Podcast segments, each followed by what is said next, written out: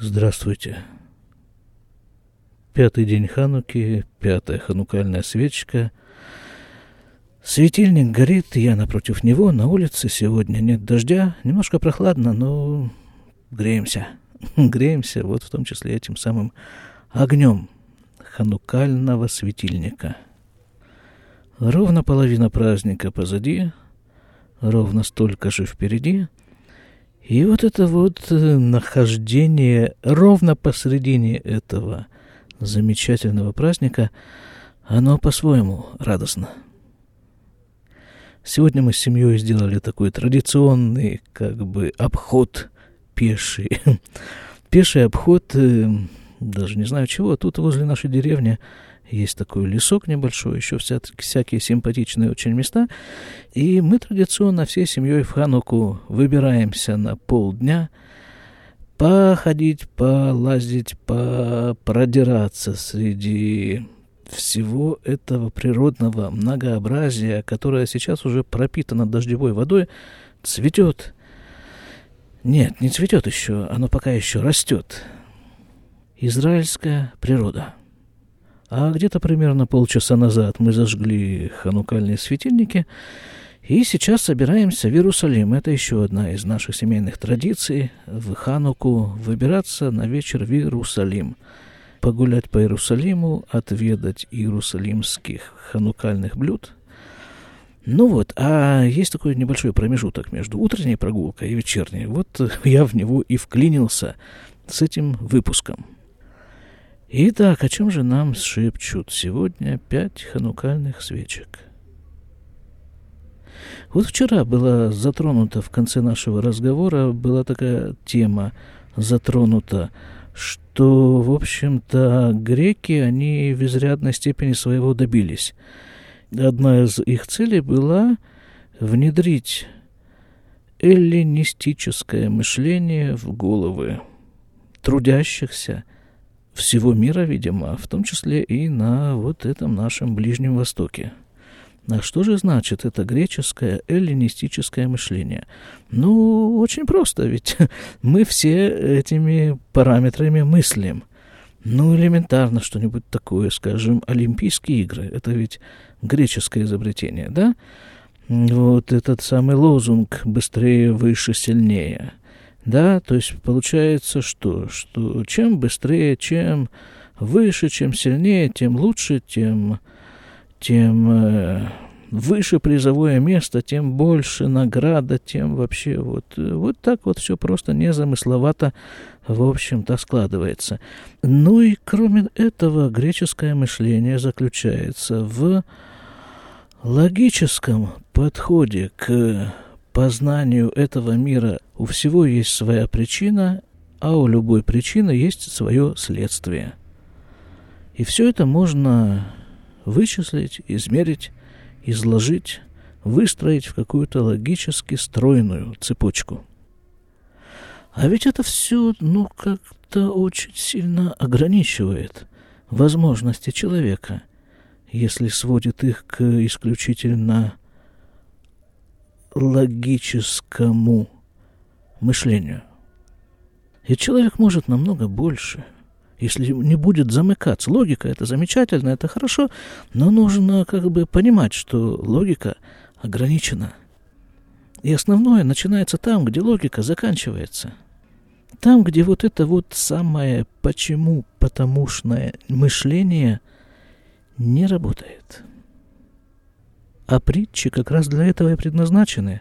Сбить человека вот с этого логического толку.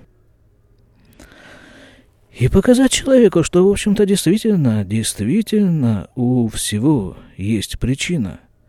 Но эта причина у всего одна, единственная. Бог. И все, что мы видим, слышим, знаем, все, вообще все – являются просто различными проявлениями единого Бога.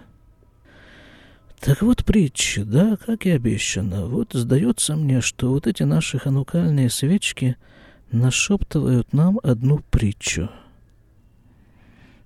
У одного еврея были проблемы, как и положено еврею. Какой же еврей без проблем? Это как песня без баяна. Вот проблемы. Куда он несет свои проблемы, куда он с ними идет? Ну, конечно же, к Рэбе, к Адмору, к Рэбе. Вот и этот еврей пошел тоже к своему Рэбе посоветоваться, рассказать Рэбе про свои проблемы, посоветоваться и что же ему делать. Адмурова выслушал и говорит, слушай, говорит, мне кажется, что лучший советник, советчик тебе в этой ситуации не я. А кто, спрашивает еврей.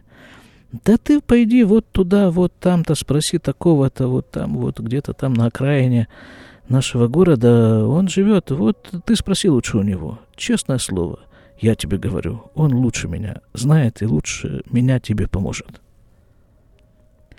Ну, пошел наш еврей вот туда, вот самую, на эту самую околицу, искать этого вот э, рекомендованного Рэбе человека.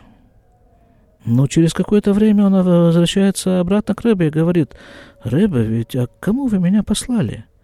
Ведь он, этот человек, он даже не еврей. Ну как я могу к нему обратиться?» Тогда Рэбе рассказывает ему историю – говорит, несколько лет назад я ехал по своим делам, мне пришлось проезжать через один довольно густой, довольно темный лес, и вот в этом вот лесу я и заблудился, заплутал.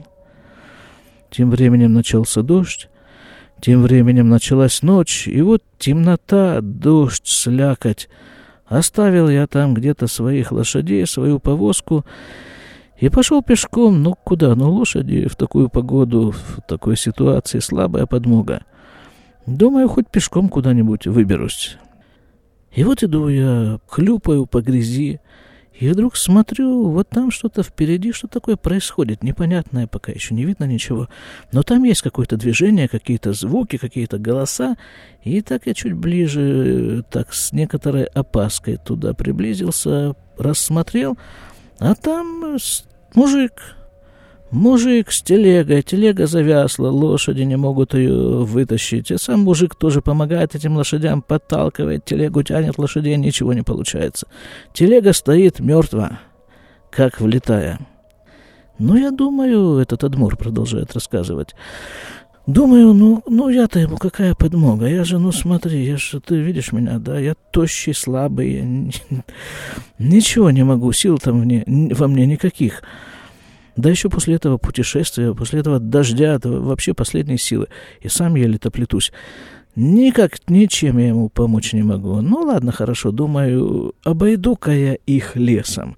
Вот так вот вот обойду, чтобы он меня не увидел, не заметил, и пойду я своей дорогой дальше. Начал он свой обход, и вдруг слышит, кричат ему, зовут его, э, там кричат, давай сюда, подходи, помоги. Но делать нечего, заметили. Подходит он э, к этой телеге, ему этот вот владелец телеги и говорит, помоги, говорит, телегу-то вытащить.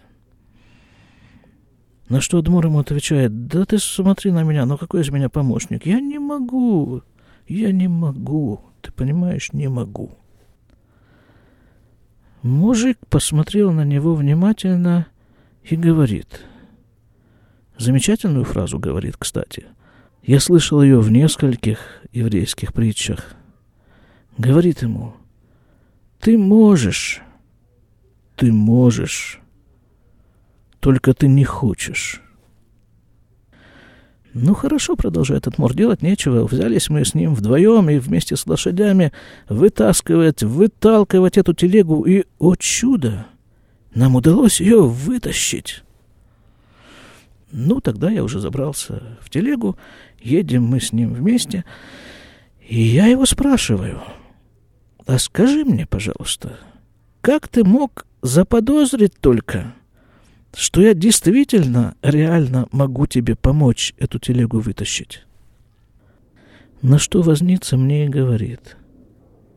Ну а зачем же ты оказался в такое время, в такой дождь, в таком месте.